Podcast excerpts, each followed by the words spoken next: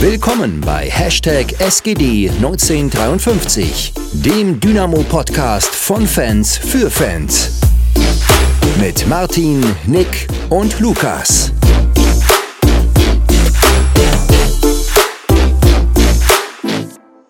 Hallo, hallo, wir sind wieder zurück.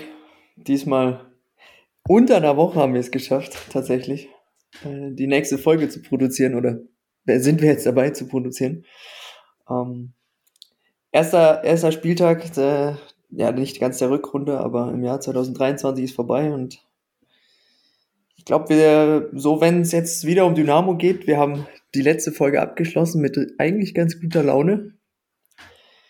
Und jetzt frage ich euch, wie geht's?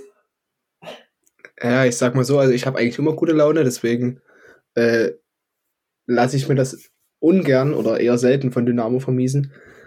Ähm, ja, aber ich glaube, in Dynamo-Hinsicht könnte es auf jeden Fall besser sein. Ähm, aber ich denke, da werden wir dann nochmal in Ruhe drauf, äh, drauf eingehen. Aber ansonsten passt alles, zumindest bei mir. Ich weiß nicht, Philipp, wie ist es bei dir? Ja, wenn das Spiel nicht gewesen wäre, wäre es super.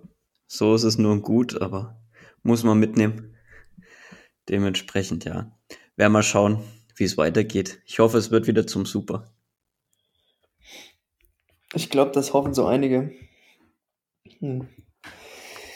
Ich weiß bloß nicht, ich glaube, wenn man sich so grob anguckt, der Geduldsfahren bei einigen ist sehr, sehr dünn. Um, ähm, dauert nicht mehr lang, dann ist das Ding durch. Ähm, ja. Hört ihr mich noch? Ah, weil ich habe gerade komplett Standbild. okay, gut. Aber solange ihr mich hört, ähm, alles super. Ähm, das Spiel war gegen den zu dem Zeitpunkt Tabellenletzten, glaube ich, oder? Oder jetzt doch? Zuerst vorletzter und dann letzter. Ja, ja okay. Um, SV Meppen. Mm, man hat angefangen mit einem, mit einem ähm, wenn wir jetzt mal chronologisch durchgehen mit einem, oh, jetzt komme ich nicht auf, äh, aufs Wort, äh, Fanmarsch, Fanmarsch von der Frauenkirche zum Stadion. Ich weiß nicht, gut von uns. Nee, warte mal. Max, du warst auch nicht im Stadion, ne? Nee, nee. leider nicht. also keiner von uns tatsächlich. Ja. Ähm, ja, Stimmung war, glaube ich, ganz okay. Mhm. Alle waren ja nach der Vorbereitung vielleicht doch ein bisschen angefixt auf, auf, die, auf die Rückrunde und dann geht's los. Und ich weiß nicht, wollen wir direkt äh, reinstarten mit, mit, mit der Aufstellung? Um, Nummer 1 zum Tor, Drille. Äh, Drille. Um, ich meine, der, der Dreikampf wurde ja ganz schnell zu dem Zweikampf im Trainingslager und dann war es ja dann doch abzusehen, dass es Drille machen wird. Ich glaube, das war jetzt nichts Überraschendes. Ähm, dann gehen wir weiter. äh, Max Kulke auf der Linksverteidigerposition. Ich glaube, das ist ein Ding. Ähm, hättest du da im Sommer drauf äh, Geld gewettet, das wäre wär auch ein ganz wildes Ding geworden.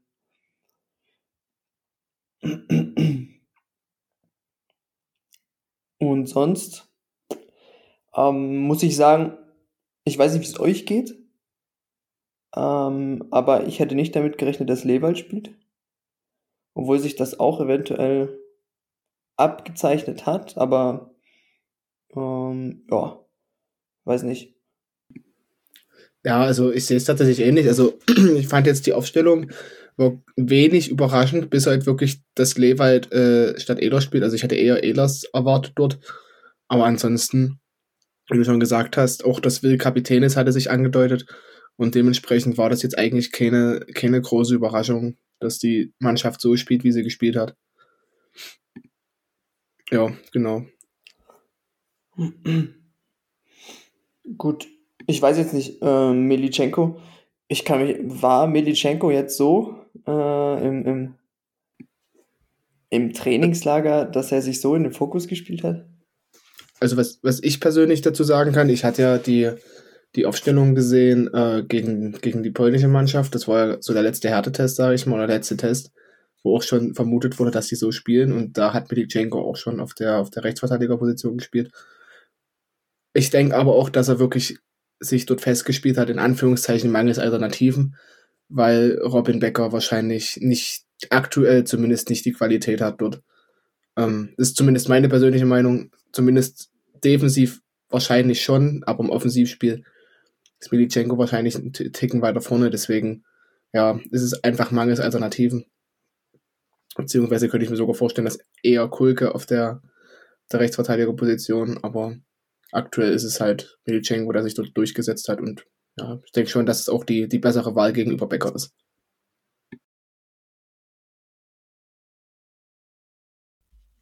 Ja, absolut. Dem habe ich jetzt eigentlich nicht mehr viel hinzuzufügen.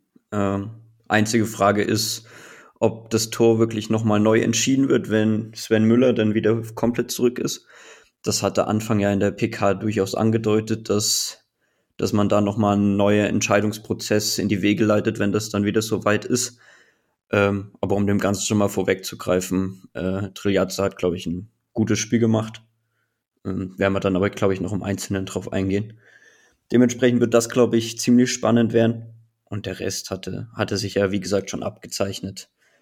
Ähm, da gab es jetzt keine großen Überraschungen im, im, in der gesamten Aufstellung. Nö, glaube ich auch nicht. Ähm, wie gesagt, es ist vielleicht teilweise immer noch ein bisschen äh, ungewohnt. Äh, gerade wenn man sich anguckt, äh, Kulke auf der Linksverteidigerposition. Also es will mir nicht ganz in den Kopf reingehen. äh, dass Kulke jetzt eben auf der Linksverteidigerposition spielt. Ähm, ich glaube, das hätte er sich auch nicht ausmalen können. Äh, so. Das ist eben auch vielleicht wieder dieselbe Geschichte wie, wie auf der Rechtsverteidigerposition, aber es ist trotzdem irgendwie, finde ich, eine lustige Story. Aber es macht meiner Meinung nach schon Sinn, weil er hatte auch äh, in einem Interview gesagt, dass ihm das schon liegt, ähm, dort eher nach innen zu ziehen, was ja eigentlich auch die Aufgabe von dem Außenverteidigern bei Anfang im System ist dass die relativ viel nach innen ziehen ähm, und der dort als Rechtsfuß schöne oder öfters mal entweder Pässe wirklich über Standbein auf die Außen oder halt in die, in die Schnittstelle vorne auf Bokowski in die Spitze reinspielen kann. Also es macht schon irgendwo Sinn, dass er dort als Rechtsfuß, sage ich mal, auch mit seiner Spielstärke, die er ja ohne Zweifel hat, ähm, dort eingesetzt wird, beziehungsweise eine Option dort, äh, dort ist. Ist halt die Frage, äh, was äh, an oder was Anfang dort ihm, äh, bei ihm sieht gegenüber Meier zum Beispiel. Also ist, wahrscheinlich wird es wirklich diese, diese Spieleröffnung, die Spielstärke sein. Ähm, man muss gucken, wenn Park wieder da ist, äh, was dann, ob er dann wieder vielleicht eventuell dort spielen wird, aber ich glaube, solange Kulle dort sich keine sehr, sehr großen Schnitzer leistet, ähm, glaube ich schon, dass er dort erstmal erstmal auch weiter spielen wird, weil er eben diese Spielstärke hat, die bei Becker im System nun mal enorm wichtig ist gerade auf den Außenverteidigerpositionen. Deswegen spielt, wird, wird Militschenko da drüben auf der anderen Seite auch spielen. Bin ich mir relativ sicher, weil Becker einfach diese Spielstärke nicht hat. Das defensiv ist ein guter Spieler, aber offensiv fehlt halt bei ihm relativ, oder ist er relativ limitiert, in Anführungszeichen. Eine Sache, die ich vielleicht noch hätte, ist, ähm, wenn wir jetzt auf die andere Seite nochmal schnell switchen. Wir hatten es ja gerade eben schon kurz ange äh, mit, mit Medichenko. Ähm, stellt mir nur die Frage, was ist mit Lehmann? Ähm, warum der nicht zum Einsatz kommt. Ähm, ich meine, man hatte vor, vor dem Trainingstag angekündigt, man wird auf jeden Fall äh, zwei A-Jugendspieler mitnehmen, hatte zumindest mit Lehmann und äh, noch ähm, Ömichen und Ehrlich, ist Ehrlich, oder? Gewesen im Trainingslager. Ähm, zwei, sozusagen äh, drei mit. Ähm, und jetzt hatte man zum Beispiel gar keinen im Kader. Ähm, wobei Lehmann auch schon die Rechtsverteidigerposition gespielt hat oder eingewechselt wurde äh, in der dritten Liga. Ähm, Finde ich dann auch ein bisschen interessant oder würde mich auch mal interessieren, woran da die Gründe liegen. Ist ja natürlich jetzt auch nicht, ähm, können wir jetzt auch Komm. nicht, könnt ihr wahrscheinlich auch nicht beantworten, aber ich meine, die Jungs sind 18, oder? Da kommt jetzt auch äh, das Abi natürlich dazu und dann ähm, ich weiß zwar nicht, Ömichen macht Abi, aber ich denke mal, die anderen werden es auch machen. Bin mir jetzt unsicher. Vielleicht weiß einer von euch. Ja, ich glaube, wenn du, wenn du Anfang fragen würdest oder irgendwen fragen würdest, würdest du als Antwort bekommen, wir wollen den Jungen nicht verheizen. Und ich glaube, dass das einfach die Begründung ist, weil solange der Bedarf nicht unbedingt besteht und besteht, der besteht meiner Meinung nach aktuell auch nicht, äh, weil du einfach zwei Rechtsverteidiger nominelle hast, beziehungsweise noch einen dritten mit Kulke. Auch Ehlers kann das spielen, theoretisch. Ähm, solange die bei oder die drei, vier Leute dort sind, wirst du den nicht unnötig ins kalte Wasser schmeißen. Ich meine, er hat wahrscheinlich sogar die Qualität. Ähm, das hat er schon, hat er schon gezeigt. Aber ich glaube, dass du den dort nicht unnötig reinschmeißen wirst, wenn es nicht zwangsläufig aufgrund von Verletzungen oder anderen Sachen nötig ist. Hm. Okay, dann können wir einfach mal äh, ins Spiel einsteigen. Ich glaube, da muss Philipp uns ein bisschen leiten. einfach mal durchs, äh, durchs Spiel durchgehen. Ähm, ich habe leider nicht so viel mehr im Sinn. Äh, ich glaube, da ist Philipp, Philipp der äh, bessere Ansprechpartner. Ja, nee, so viel Druck auf mich, bitte. ähm, ja, nee, ähm, ich versuche mein Bestes. Ähm, hat einfach schon damit angefangen, dass das Mappen, glaube ich, sogar in der ersten, ersten Minute schon recht gefährlich vors Tor gekommen ist bei uns. Ähm, es war zwar noch kein gefährlicher Abschluss, aber da hat man schon erstmal gedacht, okay, Mappen will auf jeden Fall mitspielen. Und ich glaube, das hat sich dann auch so durch die erste Halbzeit gezogen. Ähm, beginnt damit, dass sie in der neunten Minute da den Pfostenschuss hatten, den Triljazza da perfekt an den Pfosten lenkt, dann beim Abpraller vom Pfosten ein bisschen Glück hatte, dass er da zur Ecke geht und nicht ins eigene Tor. Und ja, da sind wir eigentlich schon wieder bei der Rechtsverteidigerposition, äh, die wir gerade schon angesprochen haben. In dem Fall war Melitschenko einfach ein bisschen weit weg. Äh, ich weiß jetzt nicht, wer den Abschluss von Meppen da hatte. Ähm, allerdings, ja, ist er da überhaupt nicht in Zweikampf gekommen. Und ich glaube, das, das war über das gesamte Spiel tatsächlich auf beiden ähm, Außenverteidigerpositionen der Fall, dass es da recht schwer war für, für die beiden teilweise in die Zweikämpfe zu kommen, gerade vor Flanken dann auch im, im zweiten Durchgang. Und wie gesagt, bei dem, bei dem Schuss da an Pfosten ebenfalls. Und aber in dem Moment hat Triljazzo auf jeden Fall schon mal gezeigt, dass er, dass er da ist und das hat auch seine Reaktion nach der Parade gezeigt. Der, der war einfach da vollkommen da. Ähm, und sonst kann man grundsätzlich eigentlich zur, zur ersten Halbzeit sagen, dass, dass es doch ein Spiel war, wo beide Mannschaften den Weg nach vorne gesucht haben.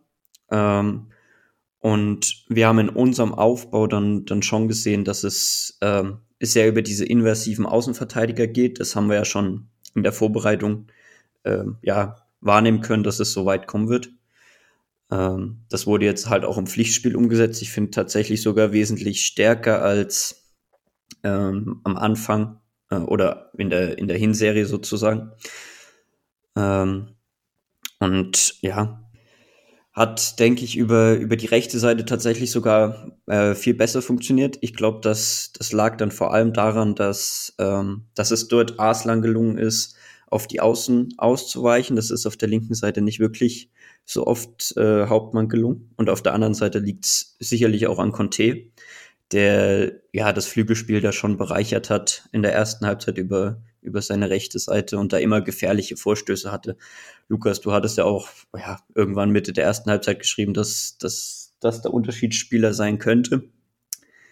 Ähm, ja, er hat auf jeden Fall viele Aktionen, aber ich glaube, es hat ihm dann doch an Abspielstation gefehlt oder an dem, an dem letzten Gedanken, den er da hätte vollenden können.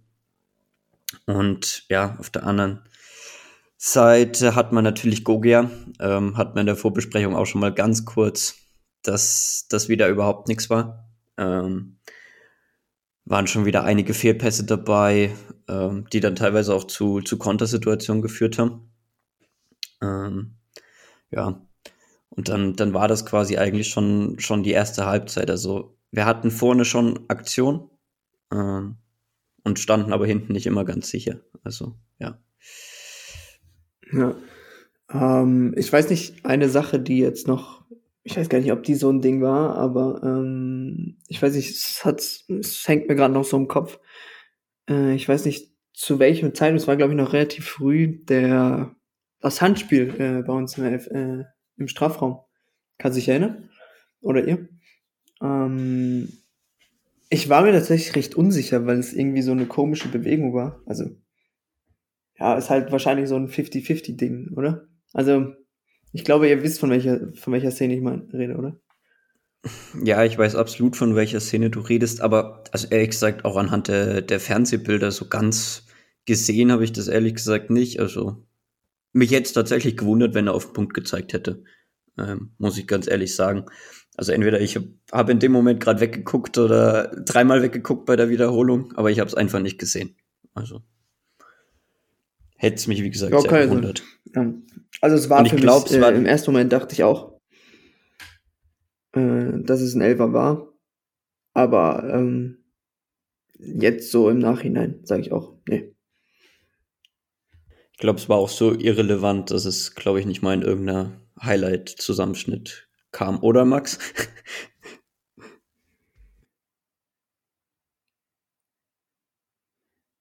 Hm, Ist er eingeschlafen? Na, der Gute, der, der ist gerade am Kauen. Das habe ich natürlich erst zu spät gesehen, bevor ich die Frage gestellt habe. Deswegen muss ich jetzt ganz kurz überspielen. Alles gut. äh, also ich, ich denke mal, es geht um das Handspiel nach dem Schuss von Kulge.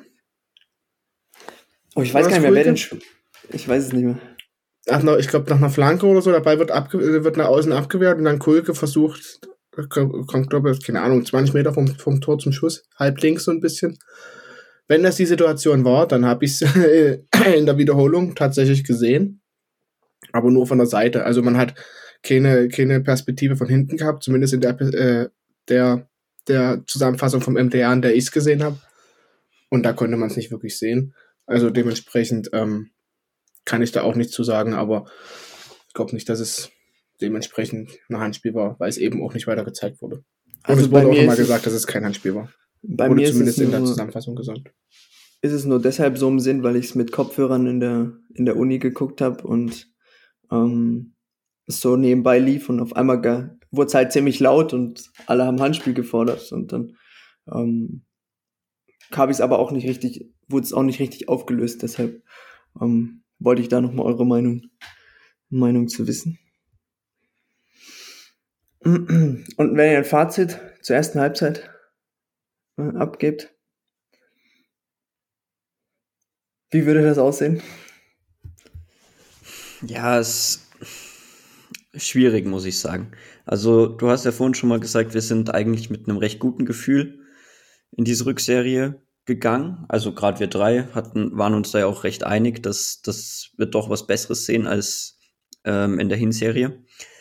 Allerdings muss man schon sagen, dass, dass es dann nicht wirklich viel besser war. Also, wir haben hinten schon recht viel äh, zugelassen. Auf der anderen Seite muss ich trotzdem sagen, dass wir eigentlich nach vorne durchaus Chancen kreiert haben und da immer wieder in gefährliche Situationen gekommen sind, ohne diese Situation dann zu einer gefährlichen Situation zu machen. Aber es bestand die Möglichkeit, dass da was Gefährliches hätte draus werden können, wenn er versteht, was ich meine.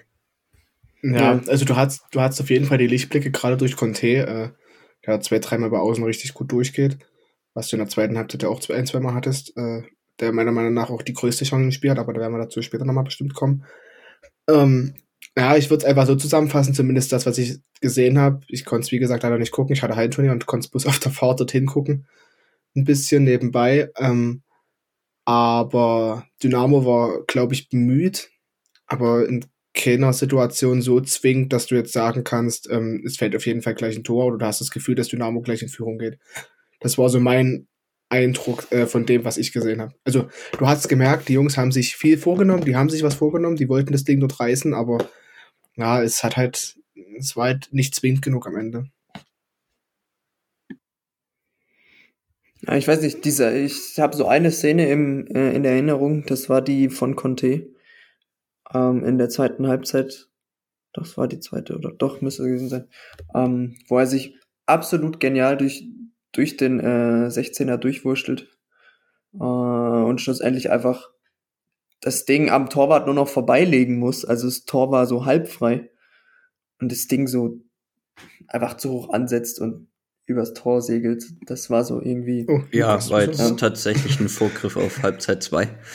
Ähm, Ja, Wie, wie gesagt, in, in der ersten Halbzeit hatte ich öfter den Eindruck, ähm, dass er da einfach irgendwie den perfekten Moment des Abspiels verpasst hat. ja. Ähm, da war dann zum Beispiel so eine Szene dabei, wo, wo Hauptmann dann so halb aus der Drehung schießt. Der, der Schuss war dann, weiß Gott, nicht schlecht, aber ähm, es hätte durchaus was Gefährlicheres entstehen können. Also bis zum Strafraum war es echt saugut, was, was Conte da auf seiner Seite angetrieben hat tatsächlich. Aber dann hat irgendwie ja, die letzte Idee gefehlt, der letzte Pass gefehlt oder der Abschluss an sich gefehlt. Ähm, dementsprechend, ja, hatten wir trotzdem ein paar Abschlusssituationen. Hauptmann hatte, glaube ich, allein zwei Schüsse, also den einen aus der Drehung und dann den anderen, den, den Domaschke da hält. Ähm, waren dementsprechend mehr Abschlusssituationen insgesamt, denke ich, als, als wir das oft in, de, in der Hinserie gesehen haben. Ich erinnere mich jetzt bloß an, an Duisburg und Bayreuth, wo, wo wir da fast gar nichts aufs Tor gekriegt haben. Also wir hatten die Szenen schon, aber auf der anderen Seite hatten wir halt hinten auch, gerade dann auch in der zweiten Halbzeit, immer wieder Szenen, wo, wo Meppen gefährlich vor unserem Tor war. Ähm, und gerade gegen den Tabellenvorletzten, wie es Meppen halt zu dem Zeitpunkt war, ähm, ist es halt schon schwierig. Und dazu muss man halt immer noch bedenken, Meppen hatte eine richtig schwere Vorbereitung, weil die hatten ähm, recht viele verletzte und kranke Spieler während der gesamten Vorbereitung. Also ich glaube, im Vorbericht haben gesagt, teilweise waren 13, 14 Leute immer nur auf dem Platz. Und ja, das ist natürlich schwierig, eine, eine Vorbereitung richtig äh, zu starten. Und ja, bei uns sind, sind viele verletzte Spieler zurückgekommen in der Vorbereitung. Wir konnten die Vorbereitung, glaube ich, so, so wird's ja immer gesagt, äh, sehr gut nutzen. Ähm, dementsprechend haben wir da alle mit mehr gerechnet. Ähm, aber Meppen hat's halt auch, hat's halt auch ganz gut gemacht, muss man halt am Ende trotzdem sagen. Ähm, genau. Das wäre jetzt so mein halbes Fazit zur ersten Halbzeit. Ich bin auch, also ich glaube, der Meinung, dass durchaus, äh, ja, grundsätzlich musst du natürlich äh, gegen so einen Gegner zur Halbzeit, sage ich mal, führen äh, mit den Erwartungen, mit denen du da ins Spiel gehst. Ähm, Gerade auch, wenn man guckt, dass Mappen hat es zwar gut gemacht, aber man, man hat sich ja durchaus Chancen erspielt, ähm, dass du dann 0 zu 0 äh, die Halbzeit gehst gegen Vorletzten oder Letzten. Ähm, ja, ist, glaube ich, nicht der Anspruch, äh, mit dem wir da, ähm, mit dem wir leben können und leben wollen. Ähm, ich meine, man hat, man hat durchaus gesehen, dass der Wille da war, bloß der war vielleicht in der Hinrunde oder Hinrunde ist es ja nicht ganz, aber die läuft ja immer noch, aber ähm, irgendwie, ja, es, es spiegelt aber so diese, eben die, die, die, die Hinrunde wieder. Ähm, so eine richtige Veränderung oder ein richtiger Push war jetzt auch nicht da und ähm, du hast schlussendlich dieselben Probleme. Und dann fragst du dich, hä, für was hast du so eine ge geile nicht? Äh, das wollte ich nicht sagen, aber äh, für was hast du dann doch eigentlich eine recht gute äh, Vorbereitung gespielt, wenn dann doch wieder irgendwie so eine Grütze entsteht und alle nach 45 Minuten schon wieder so malzen frustriert sind, ähm, dass es keinen Bock macht. Ähm, und ja, ich finde es schwierig. Also ich weiß nicht, wie ich das einordnen soll. Ähm, weil, man, weil ich mir durchaus mehr erwartet habe und dann in 0, nichts bist du wieder da, wo du vorm, vorm, äh, vorm Winter standest. Ja, wirkt halt ziemlich ernüchternd tatsächlich. Ja. Wenn, wenn du gerade deine Gedanken so beschreibst, dann würde ich das als passendes Wort äh, dafür finden. Ich weiß nicht, ob es für dich auch passend ist, aber man, man geht halt mit einem Erwartungs- oder mit einer Erwartungshaltung ran und wird dann doch wieder in die Realität zurückgeholt, dass, dass die Erwartung dann doch ein bisschen, bisschen zu viel war wahrscheinlich. Ähm, was er dann auch in Halbzeit 2 sagt. Ich weiß nicht, ob ihr zur Halbzeit 1 noch was zu sagen habt. Ansonsten können wir ja rüber switchen in Halbzeit 2. Die ja tatsächlich auch mit einer Riesenparade schon wieder von, von Triljazza ähm, beginnt. Ähm, sicherlich wird er da auch gut angeköpft von Pourier, war es, glaube ich. Ähm, aber es war dann trotzdem eine sehr starke Parade. Ähm, da direkt nach der Halbzeit, nach einer Flanke, die auf der unserer linken Seite von Kulke in dem Fall nicht verhindert werden konnte, ähm, wo er da einfach auch wieder nicht in, in den Zweikampf kommt. Und ja, die, die zweite Halbzeit startet generell dann recht ähm, ja, fulminant indem wir dann einfach direkt einen Gegenzug haben. Also man kann eigentlich schon sagen, es wurde da fast mit so ein bisschen offenem Visier gespielt ähm, auf beiden Seiten. ähm, weil direkt danach hatte, hat man einen Konter, in dem Conte in meinen Augen wieder ein bisschen zu eigensinnig war. Da wäre Arslan recht frei gewesen und den hätte anspielen können. Ähm, aber trotzdem muss man halt auch sagen, nach, nachdem wir kurz nach der Halbzeit so eine Riesenchance zulassen, sind wir trotzdem direkt wieder da und versuchen selbst was zu kreieren ähm, und hatten dann da schon ein paar Chancen. Bei Conte merkst du halt auch, das hat er auch, äh, ich weiß gar nicht, in einem Interview oder so gesagt, sogar was bei Dynamo TV war, dass er im Winter viel mit seinem Bruder 1 gegen 1 geübt hat. Beziehungsweise 1 gegen 1, das merkst du bei ihm auch. Also du hattest in der Hinrunde, wenn er gespielt hat, immer so das Gefühl, dass er relativ unglücklich gewirkt hat, dass er versucht hat, mit der Brechstange durchzugehen. Und ich finde, das hat er, hat er kaum noch. Also der hat immer, wenn du, wenn du, wenn du, oder wenn Conte am Ball ist, hast du immer das Gefühl, der hat jetzt eine Idee, der hat jetzt einen Plan, was er jetzt genau machen will. Und das hat es, oder hatte ich vorher persönlich, hatte ich nicht das Gefühl. Ähm, und das hat er auch ein, zwei Mal richtig gut gemacht. Also wenn er eine Körpertäuschung mit einem Übersteiger macht und den Ball genau zwei, drei Meter vorlegt, dann ist er am Gegner vorbei. Da kann egal sein, welcher wenn, oder wer dort vor ihm steht. Und ja, das fand ich eigentlich, fand ich recht bemerkenswert, muss ich sagen, was er in der in Anführungszeichen doch relativ kurzen Zeit dort für eine Steigerung hingelegt hat. Ähm, ja, genau. Das ist so mein Beitrag dazu gewesen. Und würde ich gleich vielleicht mal mit anschließen. Ähm, ich glaube, relativ zeitnah kam dann die Chance von Conte dort, wo er sich durch den Strafraum durchwuselt, um es mal so zu nennen, wo er dann wirklich mehrere Leute stehen lässt, den Ball irgendwie durchdrückt, ja, also bleibt dort schön im Zweikampf drin, zieht dort nicht zurück, ähm, legt sich den Ball an, nochmal an einem Gegner vorbei und dann weiß ich nicht, ob der Ball vorher ein bisschen hoppelt, dass er dann unter, unter den Ball kommt und den Ball dementsprechend drüber haut oder ob er einfach dann, ja, wirklich mit letzter Kraft versucht hat, den Ball irgendwie aufs Tor zu bringen, dann doch auch ein bisschen, bisschen zu doll war. War halt schade, dass sie, es ist so eine Aktion, dass er sich dafür nicht belohnt, weil ich glaube, auch für den Kopf wäre das enorm wichtig gewesen, für ihn dort das Tor zu schießen. Ähm, ja, trotzdem, aber nichtsdestotrotz wieder so eine Aktion, wo man gemerkt hat, äh, dass er so ein Unterschiedsspieler nicht nur sein kann, sondern dass, wenn das fit ist, ist er das auch. Also hundertprozentig. Ja, und es war halt auch eine Aktion, wo man gesehen hat, dass, dass der Wille bei ihm absolut da ist. Äh, wenn man da den anderen Außenbahnspieler mit Gogia vergleicht, der dann ja in, in nicht in ähnlichen Situationen, aber generell auf dem Spielfeld da nicht so wirkt, als hätte er da die hundertprozentige, den hundertprozentigen Willen, sich da durchzusetzen. Ähm, den hat man bei Conte da vor allem auch in der Szene absolut gesehen. Ähm, kurz vorher hat man noch einen äh, Kopfball, glaube Kammerknecht war es an, an Pfosten. Ähm, das war so eine Druckphase da um die, ja, zwischen 50. und 60. Minute. Da hat man tatsächlich ähm, recht viele Chancen. Also ich habe mir jetzt zumindest drei notiert. Dementsprechend, ja, scheint es ganz gut gewesen zu sein. Unter anderem halt die, die Chance von Conteda, die er da durchaus hätte verwerten können.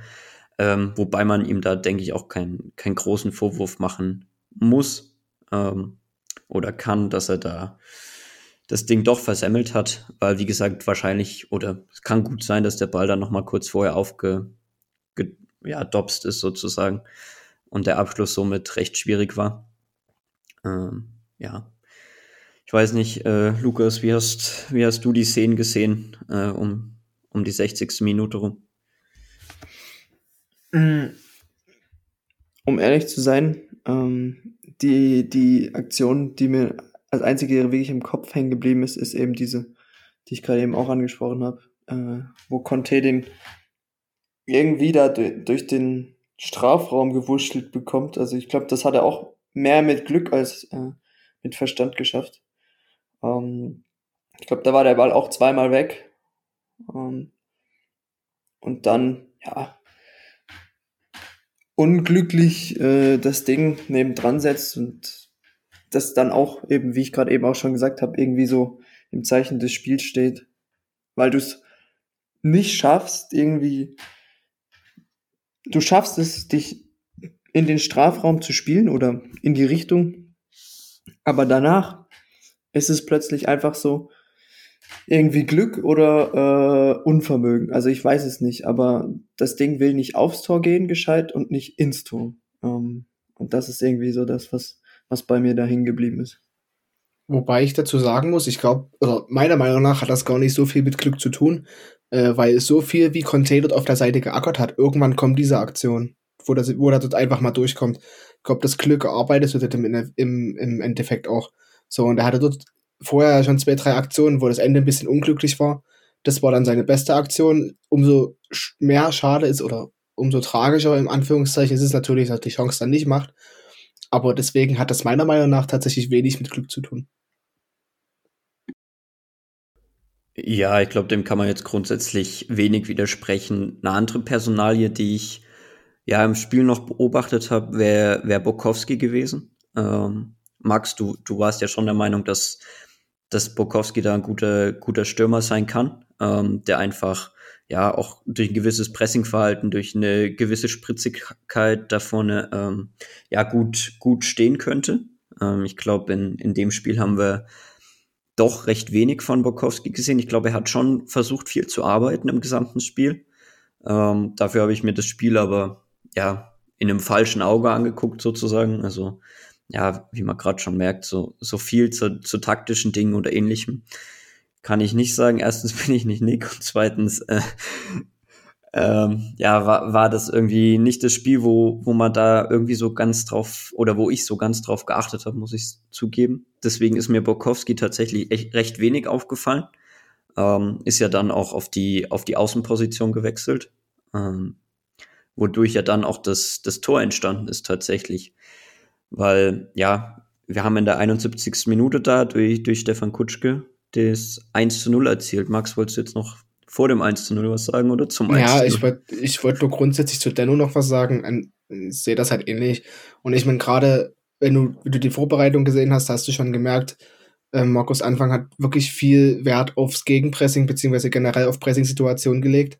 Und wenn du dann dort vorne eben nicht einen Kutschke oder einen Scheffler stehen hast, sondern einen Bukowski, der auch die tiefen Läufe macht, den du vor allem in der Tiefe anspielen kannst, weil er das gewisse Tempo hat, dann ist das schon extrem viel wert. Und ich denke schon, dass du dadurch auch eine gewisse Flexibilität hast, weil du es eben, wie du es gegen Mappen machen kannst, wenn wir jetzt zu dem Tor kommen, was du gern gleich weiter ausführen kannst, ähm, wenn du dann eben den Bokowski auf Außen stellen kannst und noch einen Stoßstürmer oder so einen bulligen Zielspieler vorne reinstellen kannst, wie es eben Kutschke nun mal ist, ähm, ist das schon ein Riesenvorteil, weil du eben enorm flexibel bist. Und ja, genau, das ist, wie gesagt, denke ich, schon eine gute Sache, wenn du dann jemanden hast, der beide spielen kann, eben weil du dann auch mal, auch mal im Spiel, wenn du merkst, gut, wir brauchen jetzt wirklich noch so einen bulligen Stürmer und ich meine, so einen Kutschke vorne reinschmeißen, ist ja jetzt nicht per se eine schlechte Sache. Also ja, ein Spieler für 90 Minuten ist er, ist er jetzt nicht mehr, aber wenn du für die letzten 15 Minuten, 20 Minuten reinschmeißen kannst, hast du ja gesehen am Wochenende, was für einen Impact er im Endeffekt haben kann. Gut, jetzt hat sich meine Frage eigentlich erübrigt. Ich wollte gerade fragen, wie ihr eben die, die Einwechslung fandet. Ähm, von Kutschke. Hm. Ich war tatsächlich am Anfang, ähm, hm, fand ich jetzt nicht so äh, geil. Ich meine, Gogia hat absolut nichts gerissen, dass man Gogia rausnimmt.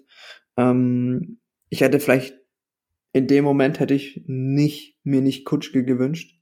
Ich weiß nicht, wie es euch gegangen wäre äh, oder ist. Ähm, ich hätte mir da eher tatsächlich Panna gewünscht oder so. Aber ich weiß natürlich auch nicht, wie es da äh, um natürlich um Fitnessstand oder so steht.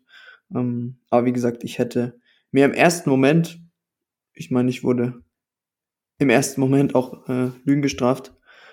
Ähm, aber ja.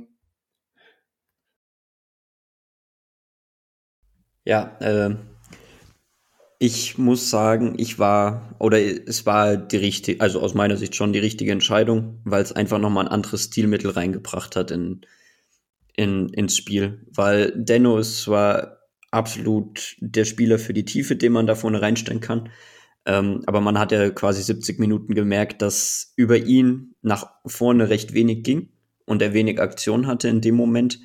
Und ja, von Gogia sowieso nicht, das haben wir jetzt schon mehrfach betont. Dementsprechend war es erstens folgerichtig, Gogia rauszunehmen und Bokowski kann es halt auf der Außen auch gut spielen. Dementsprechend war es ja, sinnvoll, da ihn, ihn auf die Außen zu setzen. Und Kutschke ist einfach ein Stürmer, ähm, der erstens den Instinkt hat, ähm, den er vielleicht diese Saison noch nicht so oft gezeigt hat oder vielleicht auch in den letzten anderthalb Jahren, anderthalb, zwei Jahren. Ähm, aber der einfach ein Stürmer dafür ist, auch mal ein Kopfballduell zu gewinnen, egal ob das jetzt offensiv oder defensiv ist.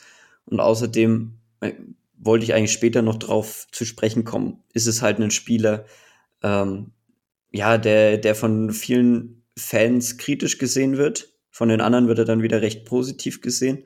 Und ich bin irgendwo mittendrin, ähm, weil er einfach nicht so ganz den Impact in unser Spiel hat, äh, wie sich das, ähm, ja, wie er das vor Jahren hatte, als er schon mal da war. Ähm, aber auf der anderen Seite ist es ein Spieler, der absolut will ähm, und der sich da auch voll, voll reinhaut. Ähm, ich glaube, da, da gibt es andere äh, Spielertypen, die einfach nicht, nicht äh, ja, das letzte Korn raushauen, um da ja, Ertrag zu kassieren.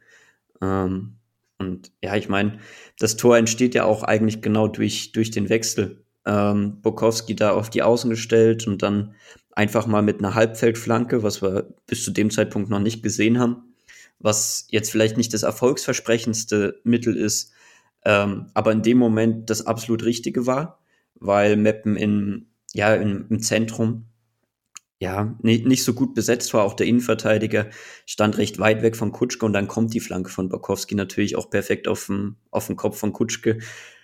Ähm, wenn er den Ball anders getroffen hätte, ja, wäre er vielleicht nicht drin gewesen. So war es genau richtig, wie er ihn getroffen hat. Ähm, und in dem Moment war diese Halbfeldflanke, die im weiteren Verlauf aus meiner Sicht viel zu häufig kam, ähm, aber das absolut Richtige. Ähm, auch wenn die vielleicht nicht immer vielversprechend sind, aber da die Flanke echt auf den Punkt genau war und Kutschke da auch viel zu viel Platz hatte ähm, und ganz ohne Bedrängnis war, war es kein Problem für ihn, da das Ding zu vollenden. Ähm, und dafür wurde er, glaube ich, auch eingewechselt, weil ja, äh, mit, mit so einer Aktion ähm, stellst du lieber einen Kutschko oder einen Scheffler rein als einen Bokowski, der kann das sicherlich auch, aber der hat einfach körperlich schon eine, eine ganz andere Präsenz als, als die anderen beiden. Dementsprechend war, war der Wechsel, glaube ich, schon ähm, ein Wechsel, den man durchaus nachvollziehen kann.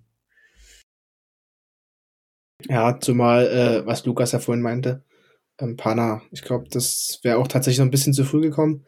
Wurde ja dann eingewechselt. Äh, Frage ist natürlich, ob der Wechsel so geplant war, weil so wie ich es rausgehört habe, äh, Conte irgendwie verletzt runter musste. Kann das sein? Ähm, ich glaube, Oberschenkel war es. Ähm, dementsprechend, ja, ich glaube schon, dass man Panna dort eher noch ein bisschen schonen wollte. Hoffen wir natürlich jetzt, dass es bei Conte jetzt nichts Schlimmeres ist.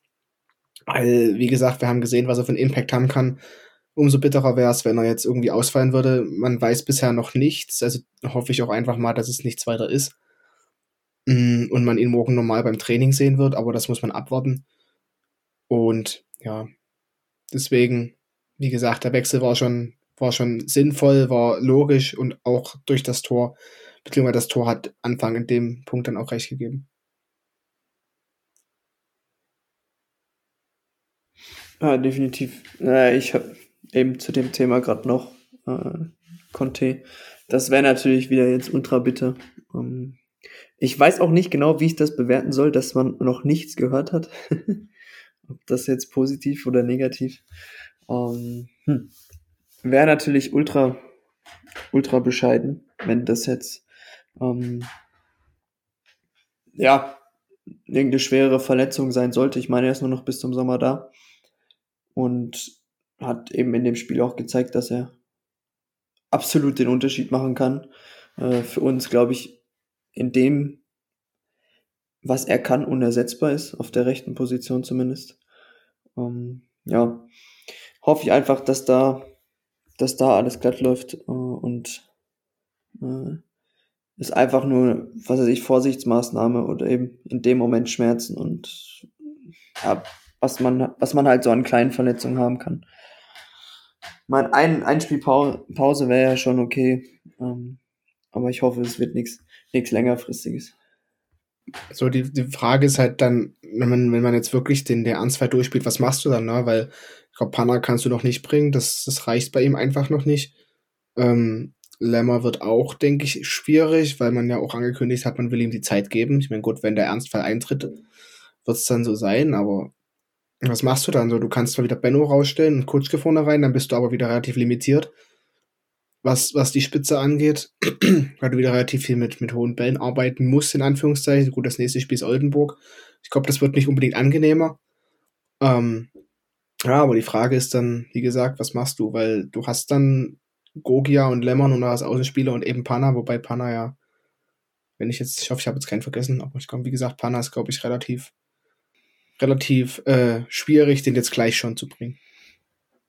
Also so direkt wirst du wahrscheinlich ja die haben. Ähm, ich weiß halt nicht, inwiefern äh, SEO in irgendeiner Art und Weise zum Einsatz kommen kann.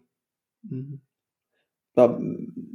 Wäre halt jetzt der, die einzige Option, die, die du vergessen haben könntest. Aber ja, aber ich, ich glaub, glaube, dann, dann eher Panna als SEO, ja.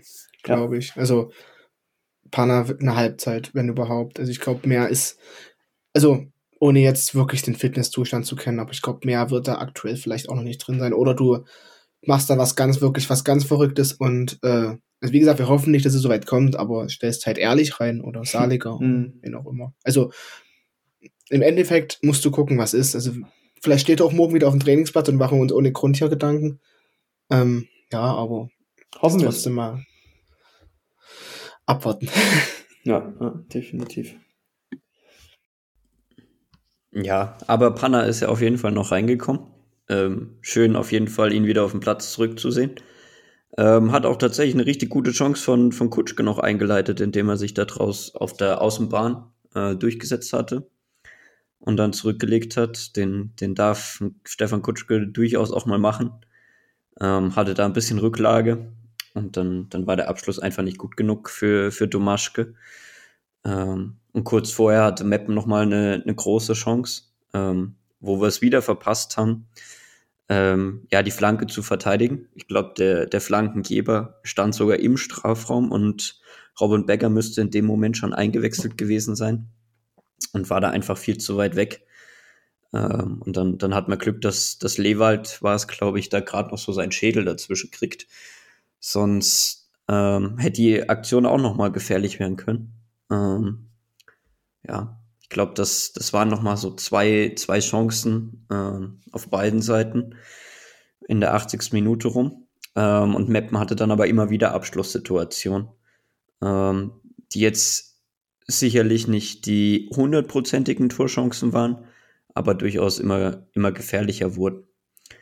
Ähm, ja, und dann, ich weiß nicht, ob ihr noch, noch was sagen wollt, bis, bis wir zur 90. Minute kommen oder ob wir direkt auf, auf den Ausgleich eingehen wollen.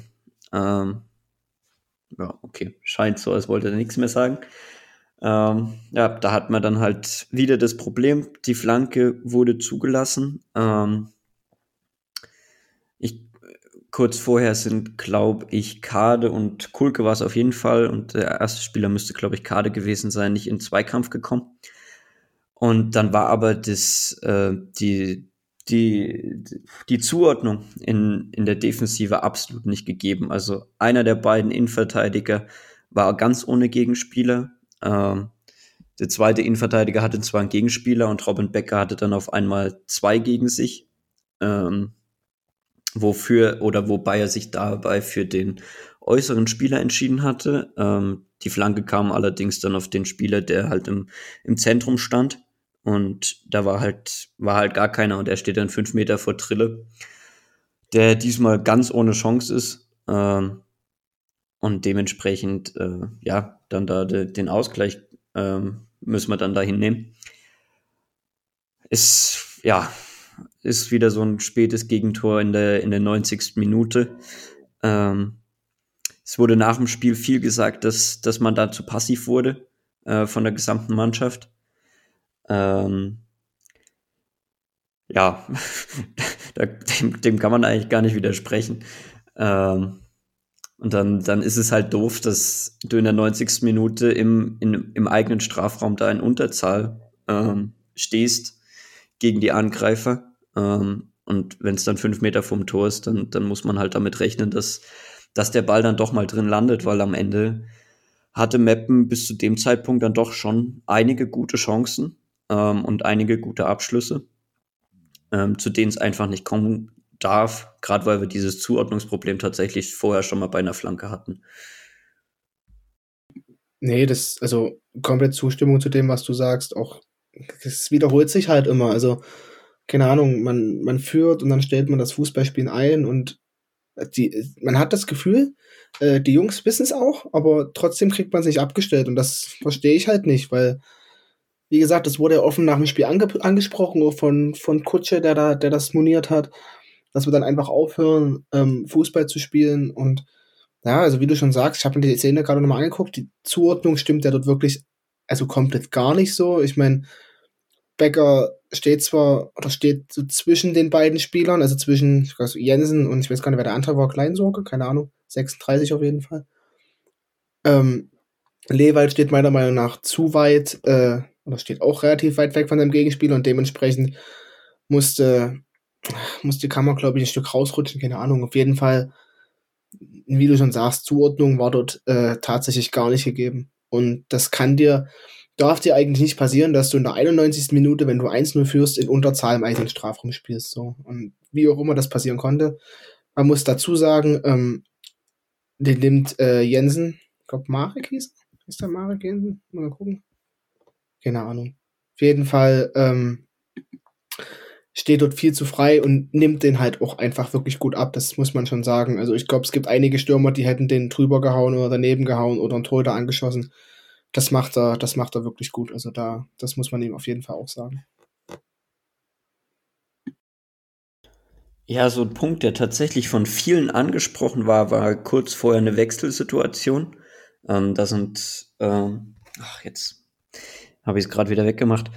Ähm, sind tatsächlich Arslan und, und Hauptmann gemeinsam runtergegangen. Also Arslan war schon gelb vorverwandt, der, ich glaube, das war Vorsichtsmaßnahme. Und Akoto und Kade sind zusammen reingekommen. Äh, von vielen wurde, ja, oder ich habe es zumindest öfter gelesen, dass, dass es vielleicht sinnvoll gewesen wäre, nochmal einen Kopfballspieler mit, mit Elas oder Knipping reinzubringen. Wo man Kade ja jetzt natürlich nicht so ganz sehen kann. Ähm, ich weiß nicht, ob ihr was zu den Wechseln sagen wollt ähm, oder ob wir die einfach da stehen lassen wollen und ja. Ja, ich könnte mir vorstellen, dass er da wirklich nicht komplett versucht hat, alles auf Defensive zu setzen, sondern keine Ahnung, mit zwei Sechsern dann zu spielen, indem du halt Will und Akoto hast und davor Kader als Achtern ist ein Stück offensiver, eben um einfach trotzdem noch äh, Offensivaktionen in Form von Umschaltmomenten zu haben oder ausspielen zu können. Ähm, ja, im Nachhinein kann man das, kann man das schon monieren, das ist schon richtig, aber ja, ich, also ob man da jetzt, ob das jetzt ausschlaggebend war dafür, dass wir das Gegentor jetzt bekommen haben, wage ich ehrlich gesagt zu bezweifeln. Aber ich kann, kann schon verstehen, wenn man dann irgendwie Kritik an diesen Wechseln äußert. Hm. Ja, also die Wechsel weiß ich jetzt gar nicht, ist mir jetzt nicht so hängen geblieben. Das Einzige, was mich halt absolut stört, ist, wie du, wie es Max gerade eben auch gemeint hast, ähm, hat, ähm, dass du in der Nachspielzeit, du führst 1 zu 0 und es kommt zu einer Flanke und im Fünferraum ähm, bist du einfach in Unterzahl, äh, weil die Abstimmung vorne und hinten nicht passt. Also, äh, dass das so schief läuft ähm, und eigentlich, wenn, wenn Jensen den nicht macht, macht ihn eben der andere. Ähm, und also das ist, das ist für mich das, was mich da am meisten stört. Ähm, ich weiß nicht, wie man mit so einer Einstellung dann hingehen kann oder es so, so locker angehen. Also ich weiß nicht, ob es daran liegt, äh, wie, wie sowas zustande kommt, aber es kann halt nicht passieren, dass du äh, mit einer Führung im Rücken im eigenen Fünfer in der Nachspielzeit äh, äh, vom, von, von der Anzahl der, der Spieler her einfach in der, in der ähm, Unterzahl bist und das geht bei mir irgendwie nicht in den Kopf rein.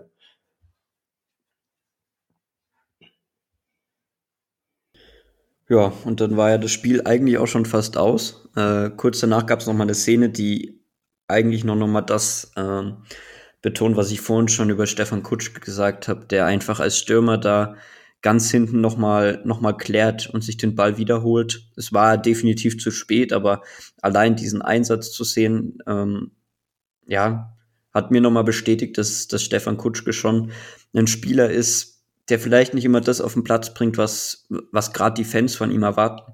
Aber auf der anderen Seite einer ist, der, der versucht, sich zu 100 Prozent reinzuhauen. Und vielleicht hat dieser ja, Wille, sich 100 Prozent reinzuhauen, einfach auch in der Szene des Gegentors gefehlt, ähm, im gesamten Kollektiv. Äh, sonst hätte man da durchaus dafür sorgen können, dass es gar nicht zu dieser Situation kommt. Ähm, und das wollte ich jetzt einfach nochmal noch mal hervorheben, weil durchaus schon, schon viel auf, auf Stefan rumgehackt wird. Ähm, aber auch gerade das Interview bei Magenta äh, Sport war es dann, glaube ich, im Nachhinein zeigt einfach, dass, dass er da schon mit, mit Herzen hinter der Sache steht und dass ihn das schon äh, auf Deutsch gesagt bisschen wurmt, wie das Ganze derzeit abläuft und dass er damit einfach überhaupt nicht zufrieden ist. Ähm, jetzt gilt es bloß, dass er damit halt auch alle erreicht mit dieser Ansage, ähm, damit dann jeder quasi nochmal eine Schippe drauflegt, damit, damit man so unnötige Sachen einfach vermeiden kann, ähm, die wir jetzt gerade schon, schon angesprochen haben.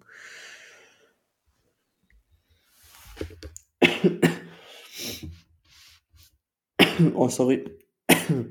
Verschluckt. ah, shit. Ähm, ja. Ich glaube auch, wenn man sich so das anguckt, was äh, in Social Media und alle möglichen äh, geschrieben wird, dann deckt sich das alles so äh, mit dem, was wir hier gerade schön in gut 50 Minuten tatsächlich auseinandergenommen haben. Ähm, ich glaube, die Ernüchterung nach dem Spiel war oder ist immer noch sehr, sehr groß ich glaube, viele haben dann doch ähm, damit gerechnet, dass es ein positives Ende nimmt, zumindest das erste Spiel, dass wir äh, auch jetzt nicht Mappen abschießen, ne? Also das war mir auch, auch klar, aber dass man zumindest mit einem mit Sieg rausgeht.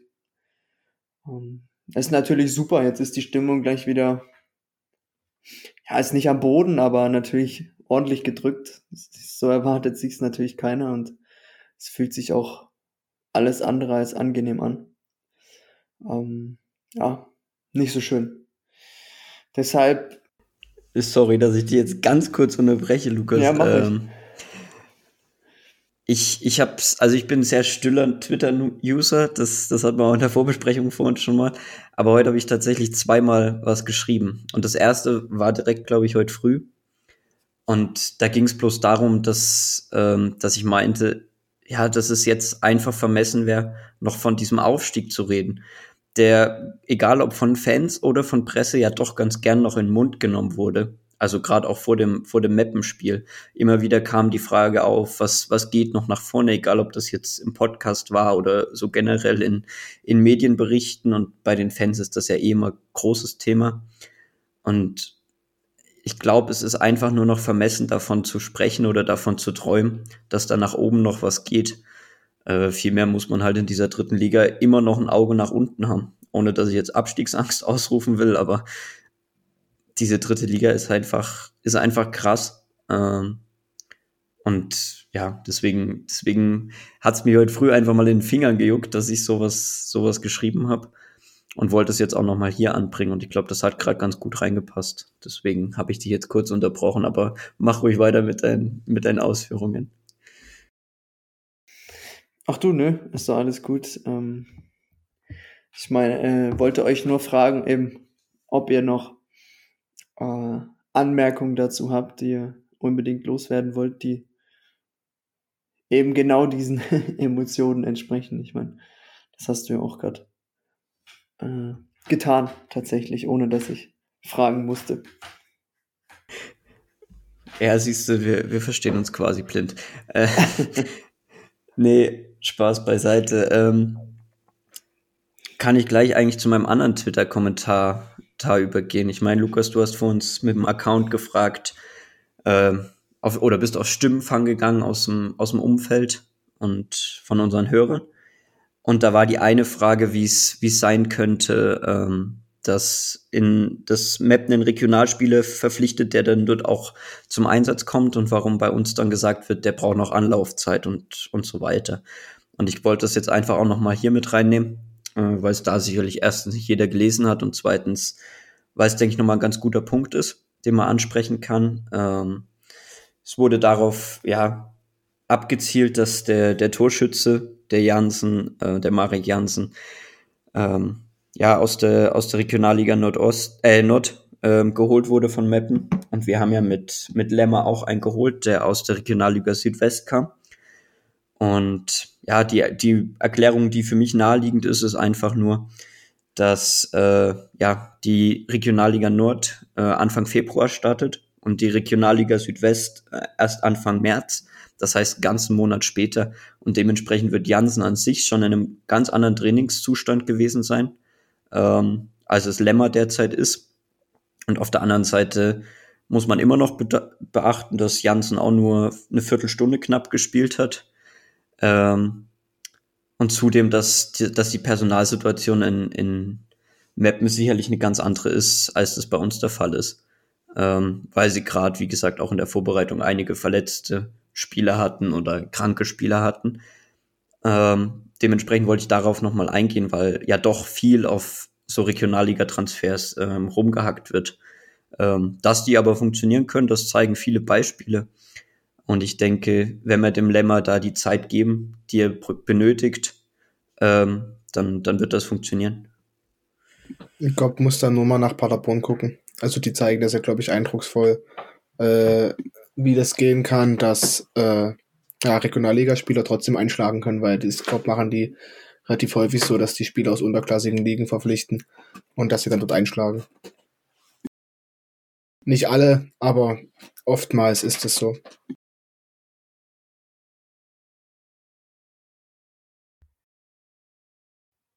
Na, ich finde es auch faszinierend, dass wenn wir einen Regionalspieler, äh, Regionalligaspieler verpflichten, das heißt, wie kann man solche Regionalligaspieler verpflichten?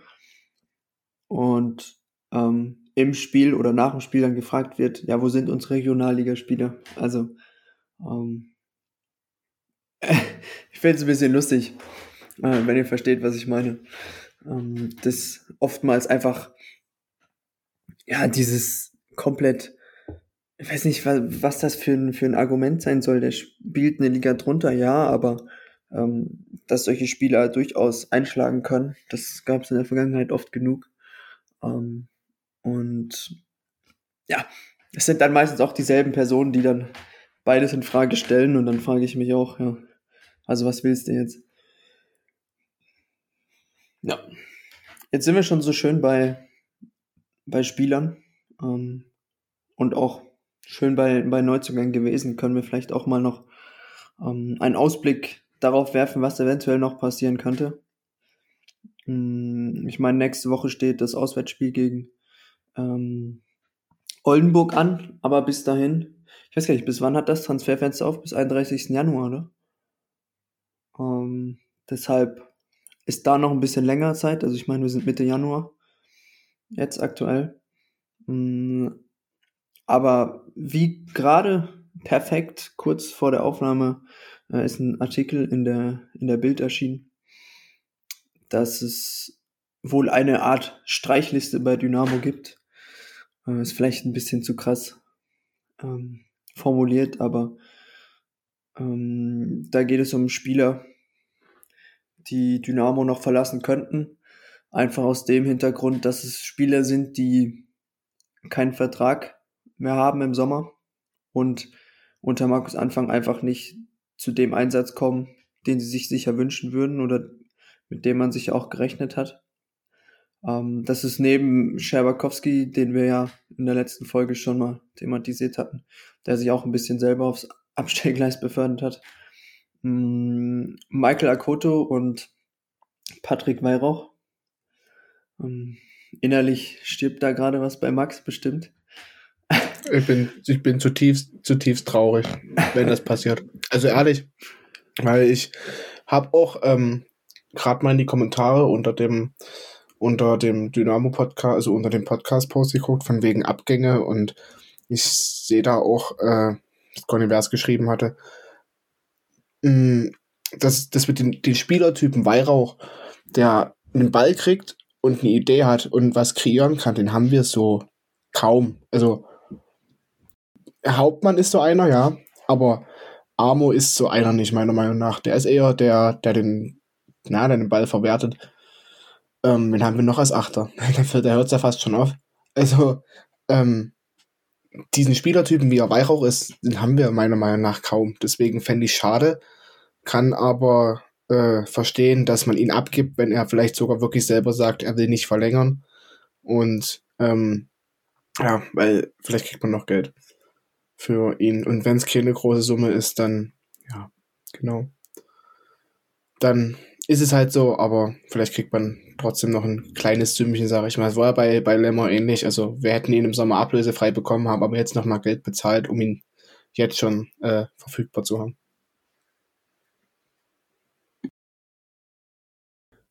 Ja, spannend wird es halt, ob, ob, man für Weihrauch, der sicherlich die Qualitäten hat, die du gerade angesprochen hast, äh, den Abnehmer jetzt im, im Winter findet, der tatsächlich noch was zahlen will weil es ja am Ende trotzdem ein Spieler ist, der durchaus schon gebeutelt ist mit, mit zahlreichen Verletzungen.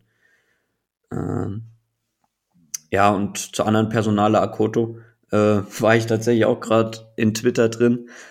Und da war die Idee, äh, ihn auch auf dem, dem inversiven Rechtsverteidiger einzusetzen, weil er ja doch ein sehr passstarker Spieler ist. Ähm, finde ich tatsächlich irgendwie gar nicht so weit hergeholt. Ich meine, gut, scheint jetzt derzeit ziemlich weit weg. Ähm, aber das wäre nochmal so ein Aspekt gewesen auf dieser Rechtsverteidigerposition, über die wir vorhin schon gesprochen haben.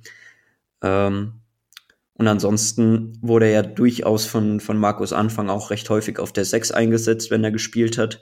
Da fehlt mir hinter Will jetzt wirklich einer, der, der dort noch spielen kann. Äh, sicherlich können das ähm, die Spieler übernehmen, die, die bei uns in der Innenverteidigung spielen. Kammerknecht hat zum Beispiel auch ein gutes Ka ähm, Passspiel, ähm, den man sich da durchaus ähm, vorstellen könnte. Aber irgendwie fehlt es mir dahinter trotzdem noch. Äh, hinter Paul Will, der in meinen Augen aber ein solides Spiel gemacht hat.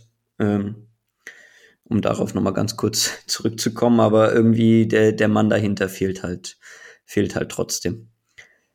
Ähm, ähnlich wie, wie es tatsächlich so ist, wie, wie du das gerade angesprochen hast. Ähm, Max auf der, auf der 8 da hinter Weihrauch, ähm, wo mir da bloß der Name SEO einfallen würde. Ich weiß, ihr habt den vor uns auf der Außen angesprochen. Ich weiß nicht, wo Markus Anfang den sieht, aber das ist, glaube ich, auch ein Spieler, der Ideen haben kann.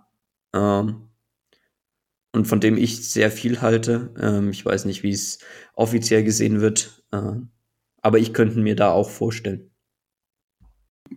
Also ich glaube, SEO also kann definitiv beide spielen, aber wenn ich ihn bisher gesehen habe, war es, glaube ich, eher auf der Außenposition. Wer auf der 8, wenn wir jetzt vergessen haben, äh, aber glaube ich eher eine untergeordnete Rolle spielt, eben aufgrund seines jungen Alters, ist noch Ömichen. Aber wie gesagt, ich glaube, auf ihn jetzt die Last zu legen, äh, dass er da sein muss, wenn was, wenn was, wenn jemand ausfällt, das wäre Quatsch, das wäre unverhältnismäßig. Deswegen ja, es wäre auf der einen Seite wirklich schade. Gut, wir wissen nicht, was auf dem Transfermarkt noch passiert. Ähm, vielleicht kriegt man noch irgendwo eine günstige Alternative. Äh, ja, klingt ein bisschen doof, aber es ist ja nun mal so, Fußball ist ja nun mal ein Geschäft. Ähm, deswegen wenn es wirklich, also man kann über die Bild äh, sagen oder von der Bild halten, was man will, aber was das angeht, sind die immer recht gut informiert. Deswegen wird da schon was dahinter stecken. Ähm, und ja, wenn es so ist, wäre es schade, aber es lässt sich nur nicht vermeiden.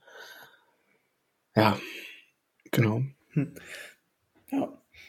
Also ich, als ich es gelesen habe, war ich erstmal so ein bisschen ähm, ja, nicht enttäuscht, aber ich dachte so, hm, schade. Ähm, Gerade um Makoto fand ich es äh, auch sehr schade, da, ich meine, letztes Jahr absolut gereift bei uns äh, da. Marktwert ja in dem Zeitraum auch verdreifacht. Ähm, und jetzt leider nicht mehr so viel zum Einsatz gekommen. Kann ich natürlich aber auch verstehen, wenn er persönlich sagen will, er will in dem Alter spielen, weil ich meine, da legst du dann den Grundstein äh, für deine restliche Karriere in dem Alter. Ähm, ich, ist halt in dem Sinn auch schade, weil er, glaube ich, sehr viel Talent hat äh, und auch sehr flexibel einsetzbar ist und für uns auch wichtig war in der Vergangenheit jetzt, in der kürzeren Vergangenheit. Ich meine, er war ja nicht so lange da.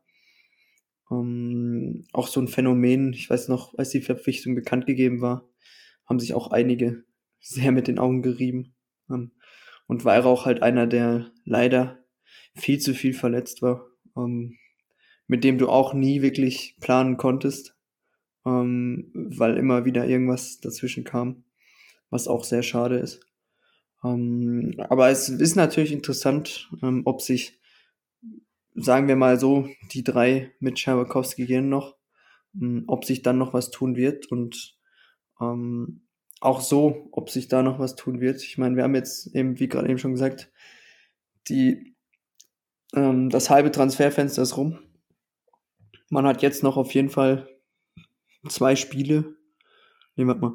Doch zwei Spiele, äh, nach denen man noch reagieren kann. Ähm, natürlich wäre es äh, so früh wie möglich am besten. Ähm, aber wie, wie würdet ihr das einschätzen?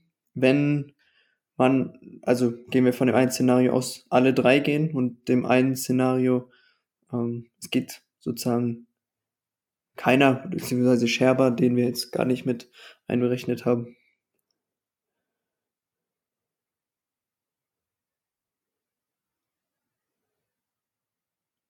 Will keiner. Ja, jetzt wollen, jetzt wollen beide. Ah, toll. Wie immer, wie immer. Ja, Muss haben, noch haben passieren. unsere, unsere guten Vorsätze über den Haufen geworfen, als wir eigentlich nicht mehr ineinander reden wollten.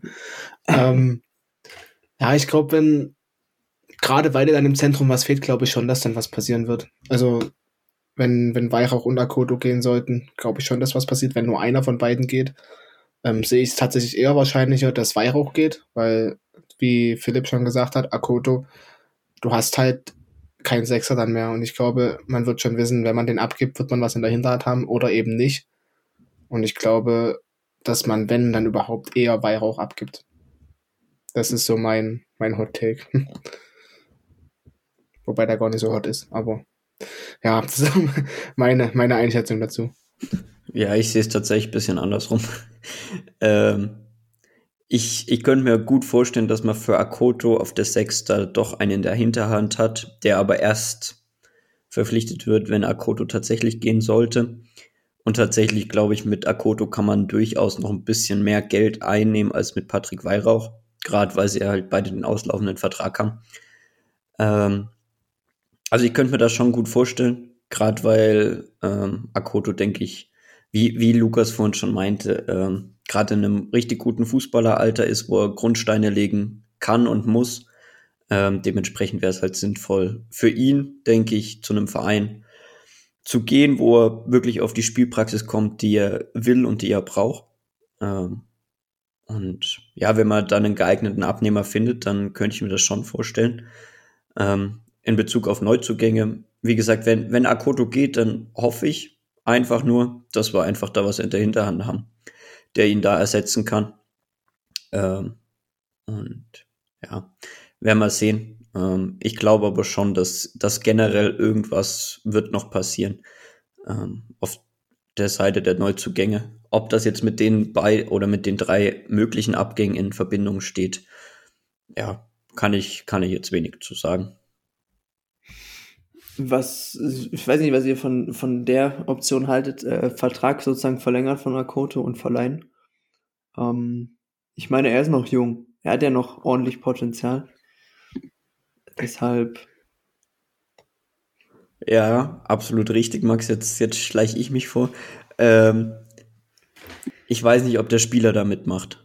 Ähm, das wäre meine, mein einziger oder mein Gedanke, der mir sofort gekommen ist, als du, als du das, die Möglichkeit in den Raum geworfen hast. War genau auch meine Einschätzung. Also ich glaube, ich, also ja, von Vereinsseite wäre das natürlich das Logischste oder das Einzige oder das, das Richtige. Aber es gehören halt immer zwei beziehungsweise drei Seiten dazu. Ähm, dementsprechend wäre es meine Wunschlösung. Also, dass man überhaupt mit ihm verlängert, weil ich sehe trotzdem einen richtig guten Spieler in ihm, auch für die zweite Liga potenziell mal, wenn es wieder dahin geht. Ähm, das, Philipp winkt ab. Deswegen, äh, ja, aber ich glaube nicht, dass das passieren wird, weil eher lässt man den Vertrag entweder auslaufen oder ja, oder lässt ihn vorher ziehen, weil wahrscheinlich das der Wunsch des Spielers sein wird. Also das ist so meine, mein Empfinden. Vor allem kann man ja auch bedenken, dass er letztes Jahr in der zweiten Liga bei uns Stammspieler war und sicher auch einer der konstantesten ähm, die ganze Saison über. Ähm, was mich auch nicht so verwundern würde, wenn er da auch Angebote eben von guten Drittliga-Clubs, wenn nicht sogar äh, untere zweite Liga bekommen könnte. Ähm, aber das sind alles nur Spielereien. Also ich glaube, wenn, wenn sich da im Sommer war ja Nürnberg interessiert, ähm, ja, wird sich zeigen, was sich da, was sich da ergibt. Zwei Sachen. Äh, das wäre für mich tatsächlich so ein typischer Heidenheim- oder Paderborn-Transfer, Hm. Akoto. weil er genau dieses Beuteschema reinpasst. Könnte ich mir gut vorstellen. Unabhängig davon, ob er ins System reinpasst, aber jetzt rein erstmal vom Spieler oder von der von der ganzen Syst also System ist das falsche Wort, aber vom ganzen, von der ganzen äh, Systematik her, wie sie Spieler verpflichten. Ähm, jetzt will ich mir was sagen. Ach doch. Ja, Vereinspolitik. Jetzt will ich was. Der zweite Punkt. Ähm, wenn du wirklich in diesem Geschäft Fußball denkst, ist es natürlich extrem bitter, äh, weil du weißt, du hättest im Sommer, äh, im Sommer bestimmt eine halbe Million für ihn bekommen können.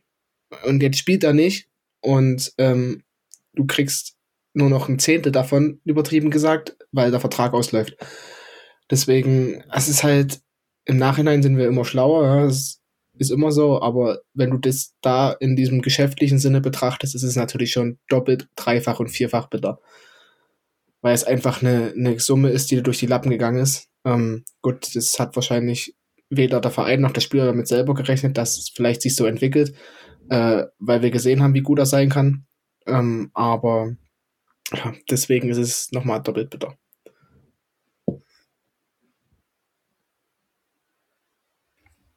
Ja. Naja. Wird sich zeigen. Hm, vielleicht sind wir auch relativ schnell. Hm, haben wir da eine, eine Entscheidung. Ähm, aber wie gesagt, wir haben die Hälfte vom Transferfenster rum. Das heißt, es sind jetzt noch 15 Tage.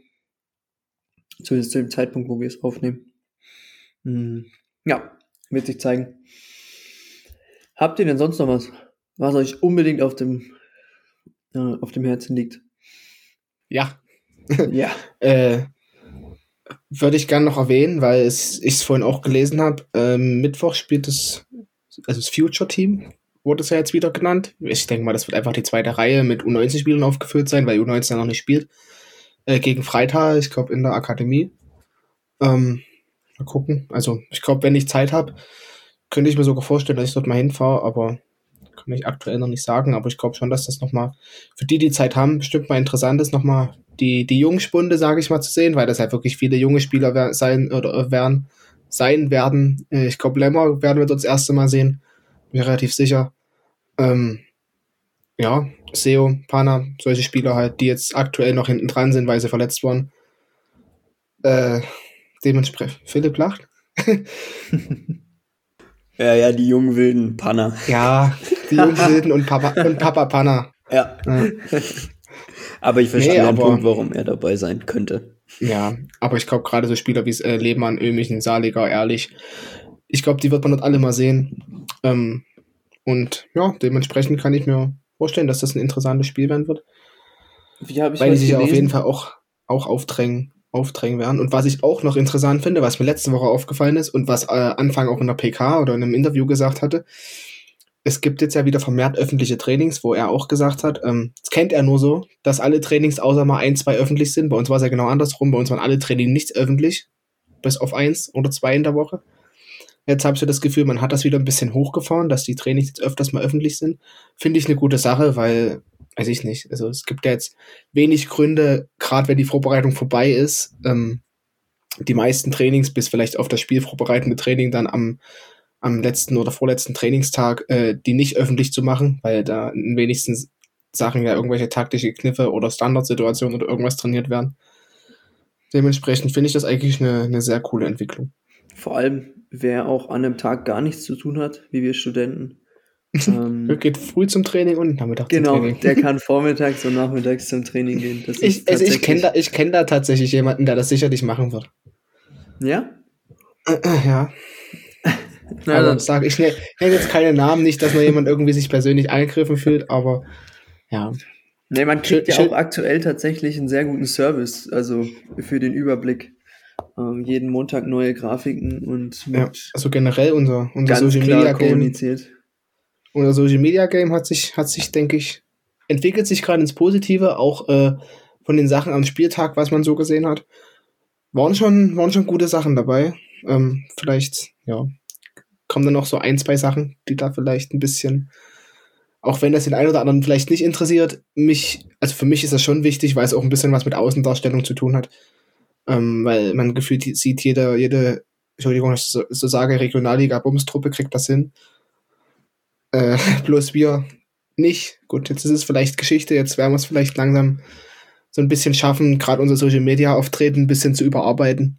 Wobei es ja mittlerweile, oder zumindest war es jetzt so, woran auch immer das liegt, an Personalengpässen oder irgendwas, es auch von, von der PK keinen Live-Ticker mehr gab, was ich ein bisschen schade finde. Ja, muss man, muss man gucken. Aber entwickelt sich langsam in eine, in eine gute Richtung, zumindest was den einen Punkt angeht. Definitiv. Um, ja, wenn, ich glaube, wir haben dann alles so grob. Das heißt grob.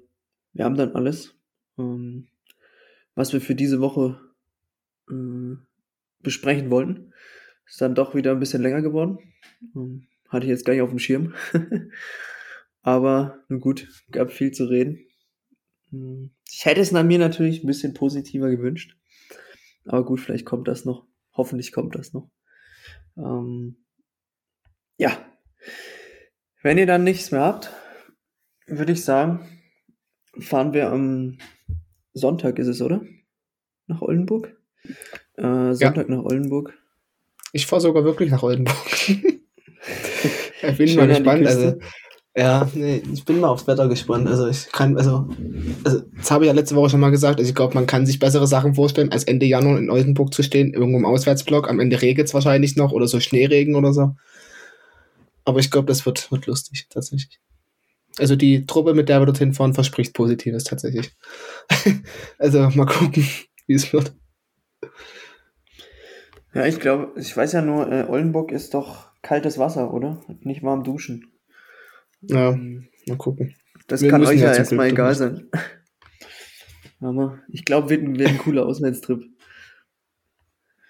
Ja. Ja. Müssen sie halt mal kalt duschen, ne? So Regeneration. Ob die jetzt Eistonne oder kalt jetzt. Genau. Also dann würde ich sagen, packen wir's. Dann hören wir uns nächste Woche wieder. Guckst du komisch? Was, was passt Pack dir nicht? Was, wo sind wir denn hier? Mir mir genau, oder was? Ähm, hm? Los jetzt, was soll sagen? nee, alles gut. Lukas? Okay, jetzt da? bei mir wieder alles abgehackt. Jetzt bist du. Ja. Red, ein, red einfach. Ja, okay. Nee. genau. Jetzt war zum Ende bei mir wieder alles abgehackt. Ähm, dann sage ich, war's das. Und ich wünsche allen eine schöne Woche. Euch beiden auch. Und dann hören wir uns nächste Woche wieder. Die, die, die, die, die. Na, na, na, na, na. Mo, mo, mo, mo, mo. Portadina Voz.